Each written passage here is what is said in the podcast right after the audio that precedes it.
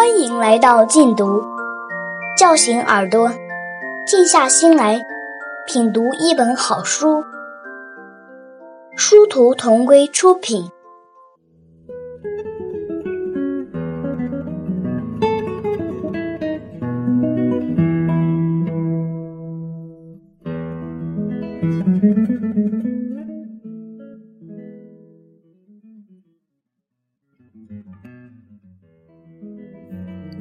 蓝色的海豚岛，美国斯奥台尔著，富定邦译。一部情节跌宕的女孩版《鲁滨逊漂流记》。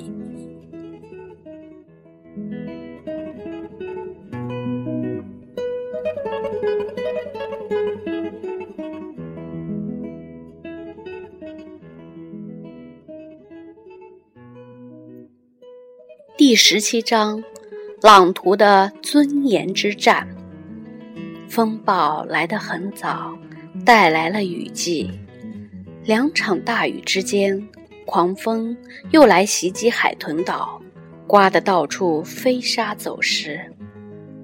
这段时间里，我又给自己做了件衣服，不过大部分时间我用来制作捕大章鱼的标枪。我曾看过别人做这种标枪，就像我曾看过父亲做弓箭一样，可是我还是知道的很少，不比对其他武器知道的更多。不过，我记得它的样子和使用的方法。根据这些记忆，我经过许多弯路，每天坐在地上工作，一坐就是好多时辰。朗图睡在我旁边，暴风雨敲打着屋顶。就这样，我终于做成了。还剩下四只海象牙，尽管我弄坏了三只，我还是把最后一只磨成了带倒钩的标枪头。然后我做了一个环儿，把环套在标枪杆头上，在环里安上了标枪尖。标签尖上拴了一根用金条编成的长绳。当标枪扔出去击中章鱼，标枪尖就从标枪杆上脱落下来。标枪杆浮在水面上，锋利的倒钩却有一根绳子拴着。你可以把绳子系在腰上。这种标枪很出色，可是从很远的地方扔过去。春天才来的第一天，我就带上新标枪下到珊瑚湾去。我知道春天什么时候到来，因为那天早晨一大清早，天空就布满了一群水鸟。这种小黑鸟只在每年这个时候才来，它们从南方飞来，只停留两天。在峡谷里捕食，然后成群结队向北方飞去。朗图没有跟我一起去海边，因为我把他放出篱笆去，他还没有回来。那个冬天，野狗群来过我家很多次，他没有去理睬他们。可是前天晚上，在他们来了又走了以后，他站在篱笆边上。在那里发出哀鸣，走来走去。看见他行动古怪，我很担心。他拒绝吃东西，我终于把他放了出去。现在我把独木舟推进水里，让它向章鱼居住的礁石那里飘去。水是那样清澈，就跟我周围的空气一样。水的深处，海鹃摆动着。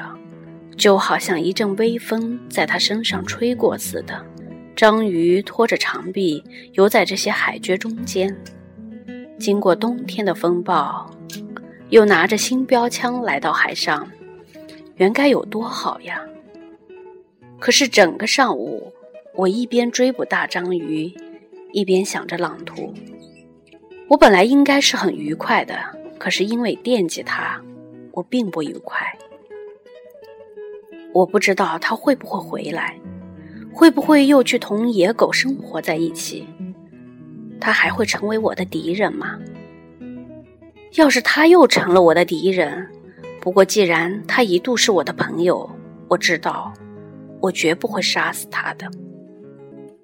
太阳高高升起的时候，我把独木舟藏在我们找到的那个山洞里，因为快到阿留申人可能回来的时候了。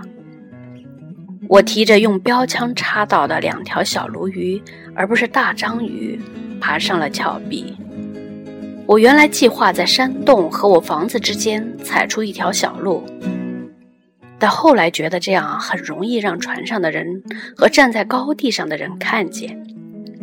峭壁很陡，我爬到顶上，停下来喘气。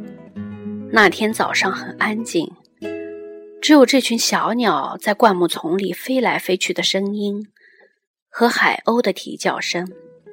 海鸥并不喜欢这些新来者。随后，我听到了狗打架的声音，这声音从很远的地方传来，也许来自峡谷。我拿起弓箭，急匆匆地朝那个方向走去。我下到通向泉水的小路上，泉手周围有许多野狗的足迹，在这些足迹中间，我看到了朗图的大脚印儿。足迹遍及整个弯弯曲曲伸向海边的峡谷。我又听到远处有狗打架的声音。我穿过峡谷时走得很慢。这是因为我拿着弓箭走不快的缘故。我终于来到一块就在浅海峭壁边上铺展开来的草地上。很久以前，有时候到了夏天，我们部落的人就在这里居住。他们搜集礁石上的海贝，就在这里吃饭，把海贝壳也扔在这里。天长日久，就形成了一个土堆。土堆上长了许多草和一种叫做格拉潘的厚叶植物。就在这土堆上，朗图站在青草和厚叶植物中间，他面朝着我，背朝着海边的峭壁。在他面前，野狗围成了一个半圆形。起初，我以为野狗把他赶到峭壁边上，准备对他发动攻击。但我很快看到有两只狗站在别的野狗前面，也就是在野狗群和朗图之间。它们口鼻上都沾着血。其中之一是头狗，朗图和我一起生活，它就接替了朗图。另外是一只花斑狗，我从来没有见过。战斗是在朗图和这两条狗之间进行的。其他的野狗都站在那里，看谁倒下就向谁扑去。野狗群的吵闹声响成一片，连我穿过灌木丛，他们也没有听见。就是我站在草地边上，他们也没有看见。他们蹲在那里狂吠，眼睛却盯着打架的狗。我相信朗图知道我在附近。因为他抬起头来闻了闻空气，那两条狗在土堆边上跑来跑去，注视着朗图。战斗也许在泉水那里就开始了，他们偷偷跟着他来到这个地方。朗图选中这个地方进行战斗，海边峭壁在他后面，他们不可能从那个方向朝他扑去，所以他们只好另想办法。要是一条从后面攻击，一条从正面攻击，那就容易的多了。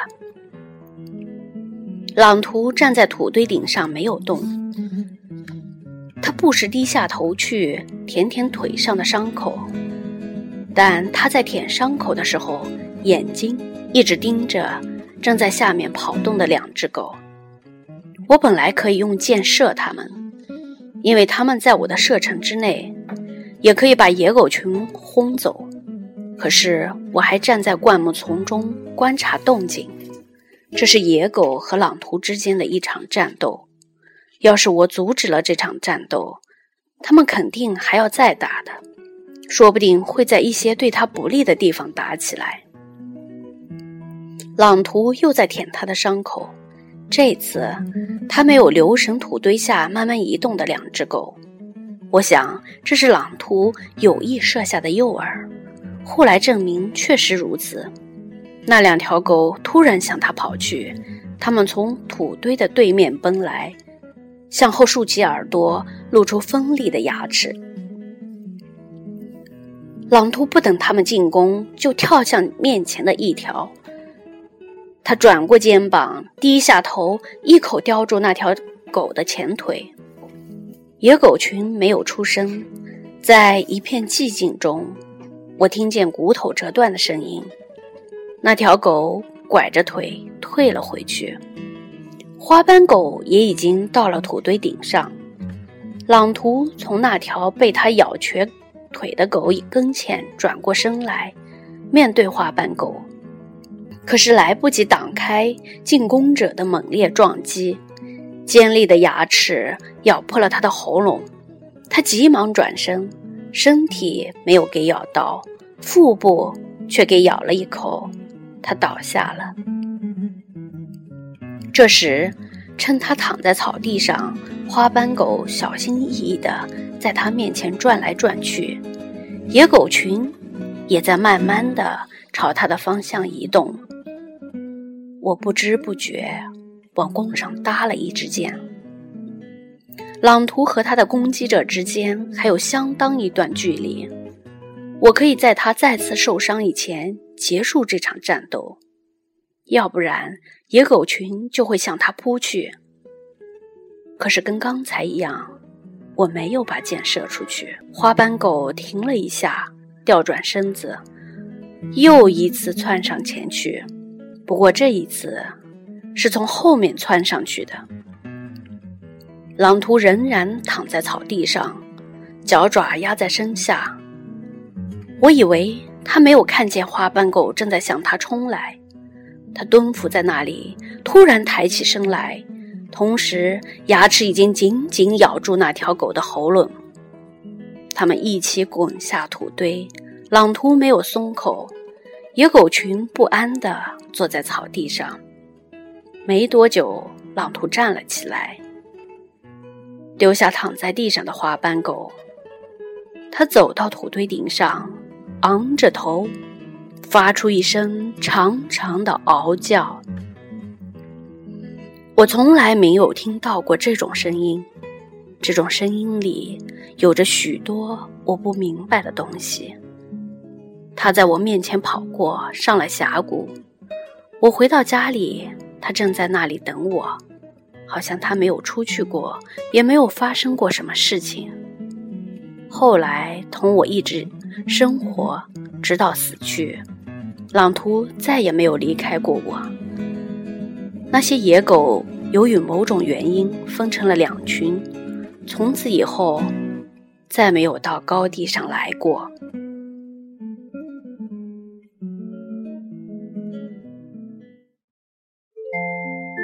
感谢收听，下期节目见。